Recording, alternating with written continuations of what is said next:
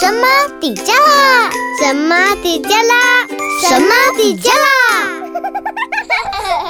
你是什么吗？你是神妈吗？你是神妈吗？我是丽雪，我喜欢与孩子一同聊天，也会适时的给予支持和鼓励。我是以行动爱孩子的妈妈。我是 Irene，我是晴时多云偶阵雨的妈咪。不管你是神妈吗，让我们一起当神妈。Hello，大家好，我是陆佳，我是莎拉。前几天哈，我收到朋友的 Line，说他的店因为疫情的关系，快撑不下去了。嗯、然后呢，还有一些公司啊，根本已经经营不下去了，员工都没工作，失业了。所以呢，这波疫情真的打垮了很多产业。嗯呃，如果你现在还有工作，还有收入啊，嗯，都要觉得很幸福哦。嗯，对，要很感恩。所以没错，这疫情啊，逼得各行各业啊开始展开了数位转型，那也开始在醒思自己的转型之路应该要怎么去进行，从各个层面都有，包含到医疗、教育、健身到餐饮，好，这些东西你可能都要靠。云端靠电脑、靠网络，而且这些是个人化的一个作业。所以，《世界经济日报》在二零一八年就预告了，到了二零二二年，各位哦，就是明年哦，机器人可以完成的工作已经多达百分之四十二。那到了二零二五年呢，会到达了百分之五十二。二零二五现在已经二零二一，所以就四年后，等于有超过一半的工作呢是可以靠人工智慧或是自动机器来完成的。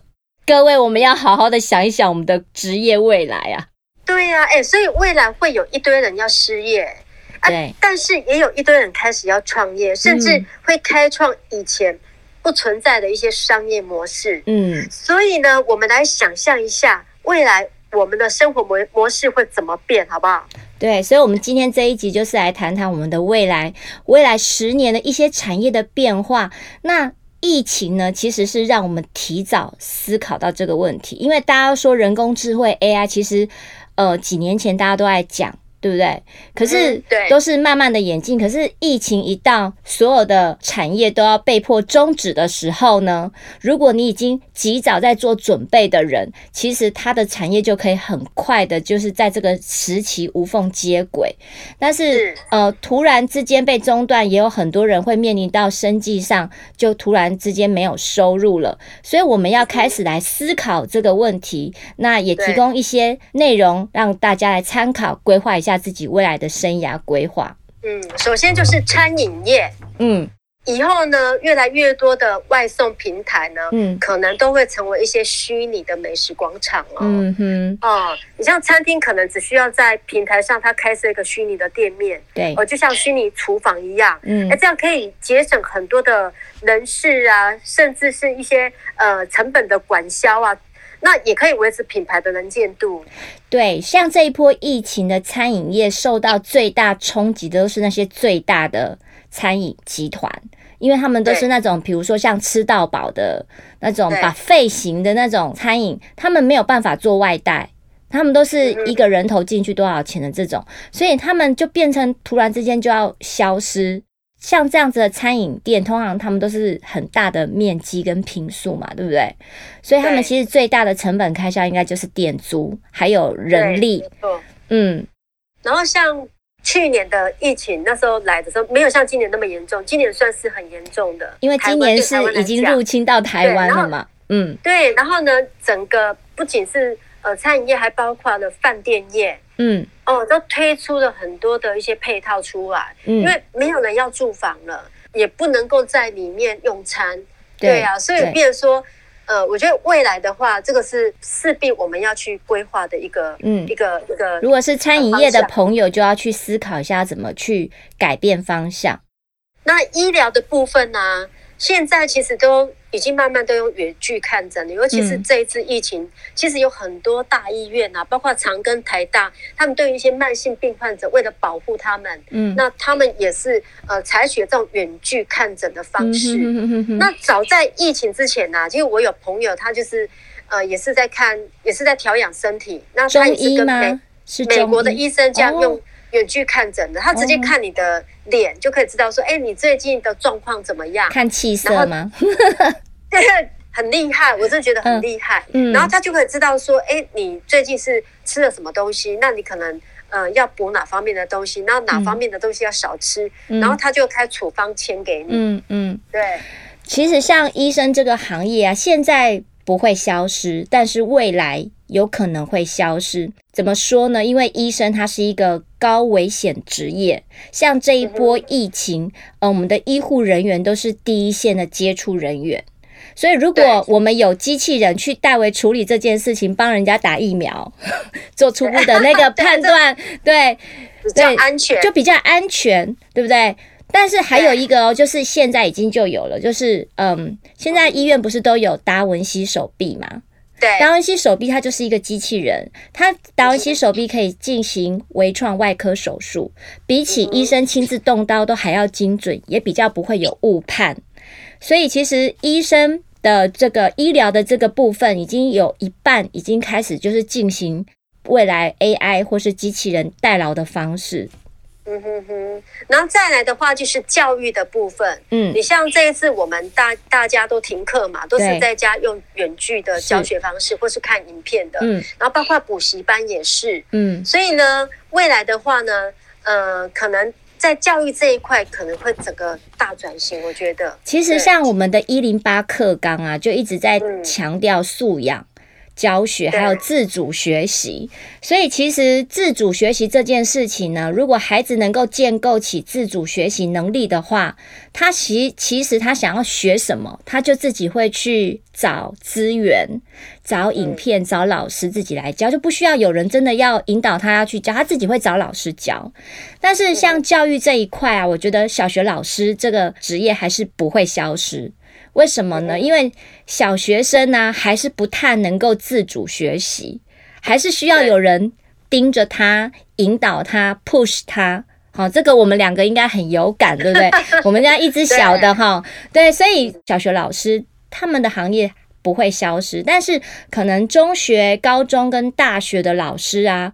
孩子比较大，他们就会自己要比较有自主能力的时候，他们就会去思考，我应该我想要学什么，他们就会自己去找东西。像呃，我之前夏令营就有小朋友啊，呃，小学生高年级的学生，他们就很想学怎么当 YouTuber。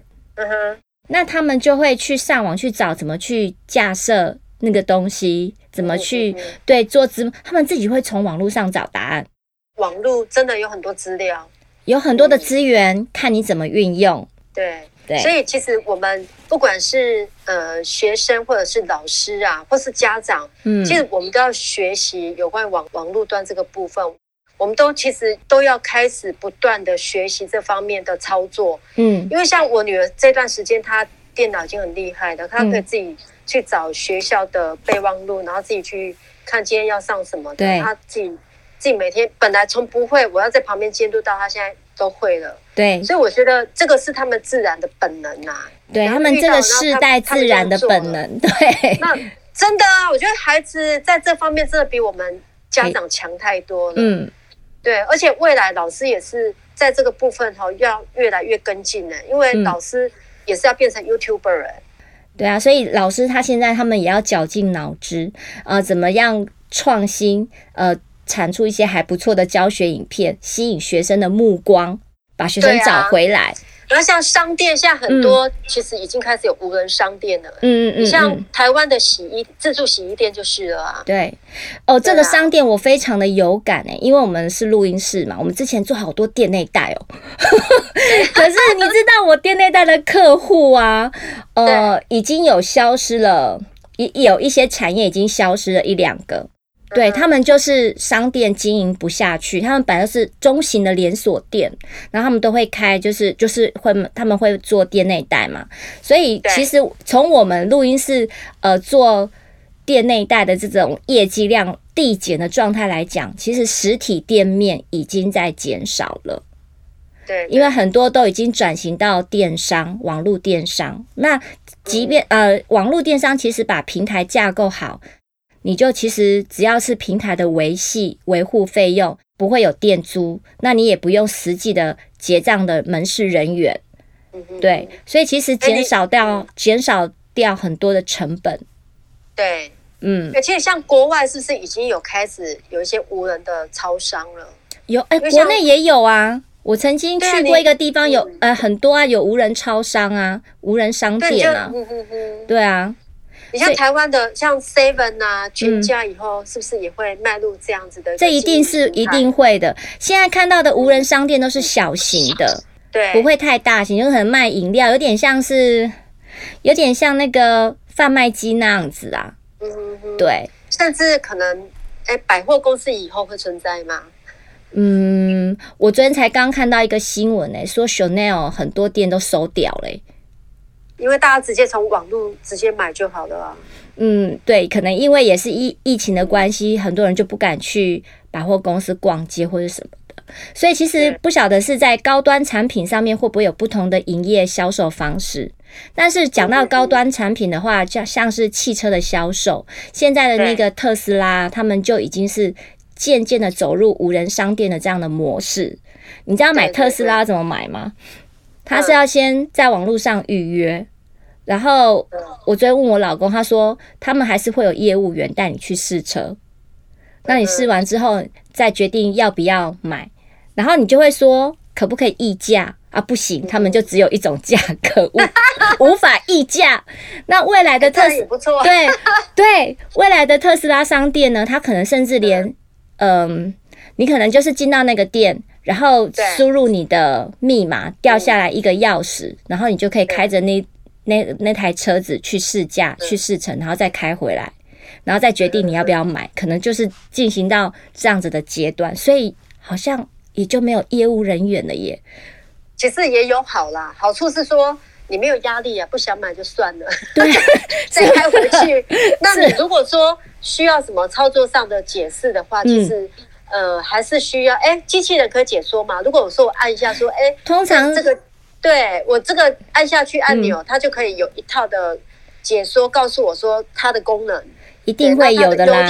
我觉得一定一定会有这样的，对，一定会有的啦。因为这种东西，如果是未来没有人服务你的状态，你你一定会有这些资讯资料库，一定是要很健全的。那其实还有一种哦，还有一种那个无人饭店，就是无人旅店。日本啊，国外呀、啊，台湾甚至台湾都已经开始有这样子的饭店了。就是你人到了那一个饭店的时候，呃，就是你有一个操控的界面，是或者是一个机器人服务你，然后你按一按按钮，你就拿到你的房间房卡，那你就可以，你就可以直接进到房间。那你要叫什么样的 room service 呢？你一样是点 app，比如说你要点什么，呃，小笼包啊。呃，乌龙面啊什么的，嗯，你就把它点一点之后呢，诶，过不久就会有人，而、啊、不是人，就是有一个机器人会送到你房间门口。对，而且机器人它自己会搭电梯，然后送到你的房间门口。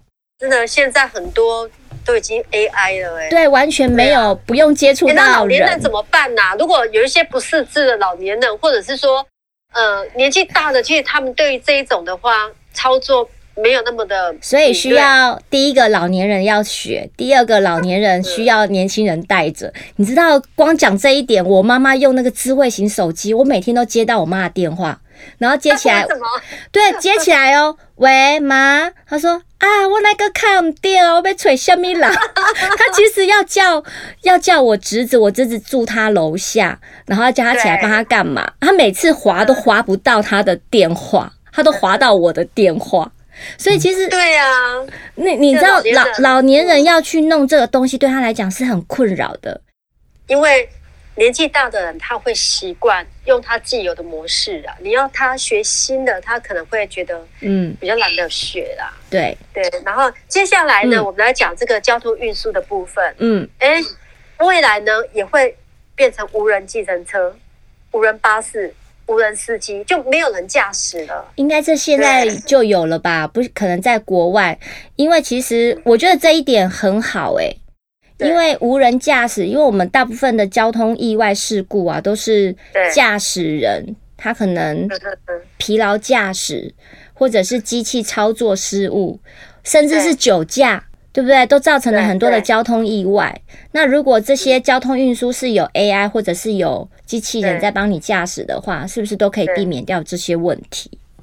而且也没有那个疲劳驾驶的问题，对不对？对啊，对啊，真的很多的交通意外都是因为可能司机太累了。不过从交通运输司机的这个行业，你是不是又想到还有一个产业可能也会消失，就是送货员？送货员，送货员，对啊，因为也是，然后就变成哎。我上次好像有看到那个大陆那边，嗯、其实他们已经有 AI 在进行送货的服务哦。对，那个 AI 还很可爱，就是你挡住他的路，它、嗯、还会有很多的不同的 AI，有的比较有礼貌一点，会叫你麻烦你走开。嗯、那有有的人就会直接。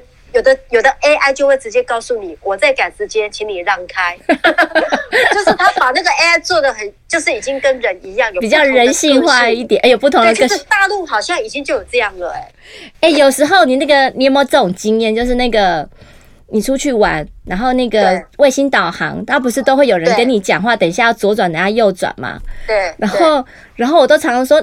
怎么会是这条路？这条路明明就是不对的。然后我都在想幻想说，他会不会有一天回我？我一直叫你在这边右转，你看吧，你看吧，你不右转，所以你走错路了。可不可以设计这种回话的？就有点像 Siri 那样。很好玩，对对。对。对。然后还有就是健身啊，健身其实上个礼拜，嗯，那个我们莎拉就有讲到嘛，因为你现在有在做 one by one 的那种健身教学嘛，学对对对，对啊，嗯。那还有就是呃，翻译跟外语老师哈，对啊，将来可能也会没有这个这个翻译跟外语老师，其实这也是现在就已经就已经看到了啦。对啊，因为翻译，我们现在其实就是有一些的翻译软体啊，它其实也翻译的越来越精准。那你就只要稍微去润饰一下那个语法，然后所以因为翻译的盛行，那你可能接下来就没有外语老师，你就不用特别学语言啊，甚至有那种呃有有一种 App，你出国旅游，那你比如说你到日本或是到韩国，那你要讲一句话。你要跟人家沟通，你就直接把你的中文讲进去，他就帮你翻译成当地的语言。现在就有这种东西了，所以你就不用特别为了要去韩国而学韩文这样。那我们现在小朋友很辛苦诶，那个一二年级可能呃上半天以后还要去学安亲班，都学英文，要花很多时间在学英文呢，也花很多钱。对，所以但是，就是说还是要学啊。但是他他还是得要学习，因为英文英文这个东西毕竟还是国际语言呐。所以，教他英文的人会不会是真的是一个老师或是一个 AI，这就不一定了，对不对？哦，对哈，未来有可能会变成。他带着 AI 出门就好了。对，我们的用人就是 AI，直接翻译，直接对话。对对啊，嗯。然后那个世界经济论坛哈，他在二零一八年也做了一个工作趋势的报告，他有讲到分析有十种哈崛起的工作跟没落的工作。那我举两项不会没落的工作好了。嗯。呃，第一个，其中一项就是我之前也也在做，就是公关业务。就我现在也是一样在做这个的，嗯，公关业务的话，因为它需要沟通，嗯，需要与人沟通。那这个 AI 的话，比较没有像像这种沟通，它不能跟我们对话，它没有沟通的功能，对，把它做的。但是我相信可以人性化的话，它会判读，然后它就会去听。没有爱呀，它没有像我们这样子，可以有很多的不同的感情融入进去。对我觉得这都是这都是研发。嗯、我觉得如果可以研发到那个 AI 判读到你那个人讲话的语调跟语气变得急促，他就可以判读你可能在生气，那他应该用什么样的语气回你？这有可能啊。我只是我的想象力去想这件事情。因为那个公共电视它有一集，哎，就是在讲 AI 机器人，然后它 AI 机器人它就是很会赞美人哦。那你讲到你生日的时候，他就主动跟你讲。唱这个生日快乐歌给你听，他就是做的有比较有爱心的 AI 啦，对，嗯，对啊。不过呢，虽然某些工作未来呢会自动化完成，嗯，但同时我们新的形态的工作需求量也会增加啦，嗯，呃，那我我一直觉得说人工机器是没有办法取代的，就是我们人类的爱，还有沟通，甚至是理解力，嗯，啊，因为自动化程度越高，其实我们。可能更更需要沟通力呀、啊。嗯，哦，转型到人工智慧的时代，我们其实更需要建立比以往更重视爱，还有服务跟同理心的新文化。对，其实人工智慧啊，在未来会取代许多人力的工作，甚至机器人它自己还会制造不同类型的机器人。嗯、那但是终究 AI 还是有一些事情是没有办法做到的，比如说创新、想象力的东西，所以需要创作的行业比较不容易取代，比如说音乐家、歌手、作家、画家这些。呃，所以其实想象力呢，是我们人类的最后一道防线。那爱因斯坦曾经有说过，想象力比知识更为重要，因为知识是有限的，而想象力呢是无限的。它推动它推动着社会的发展，它是知识革新的源泉。所以，我们的想象力是我们人类的最后一道防线，我们千万不能失去想象力啊！科技正在改变我们的工作和生活，但是呢，不要忘记了我们人类的强项是什么？适应力呀、啊。嗯，在未来的世界，我们不用担心 AI 的来临，只要我们持续学习和改变。最重要的，不要忘了，人类还有一个最强的优势，就是爱、沟通跟理解力，还有想象力。好，所以这些都是我们未来必胜的秘密武器。你是神妈吗？欢迎用手机录下声音，分享你是什么吗？从神妈底加的脸书资讯声音档给我们，就有机会在节目片头出现哦。也欢迎到节目脸书按赞、留言加分享。每个礼拜四上午九点上架，欢迎大家订阅关注我们哦。拜拜。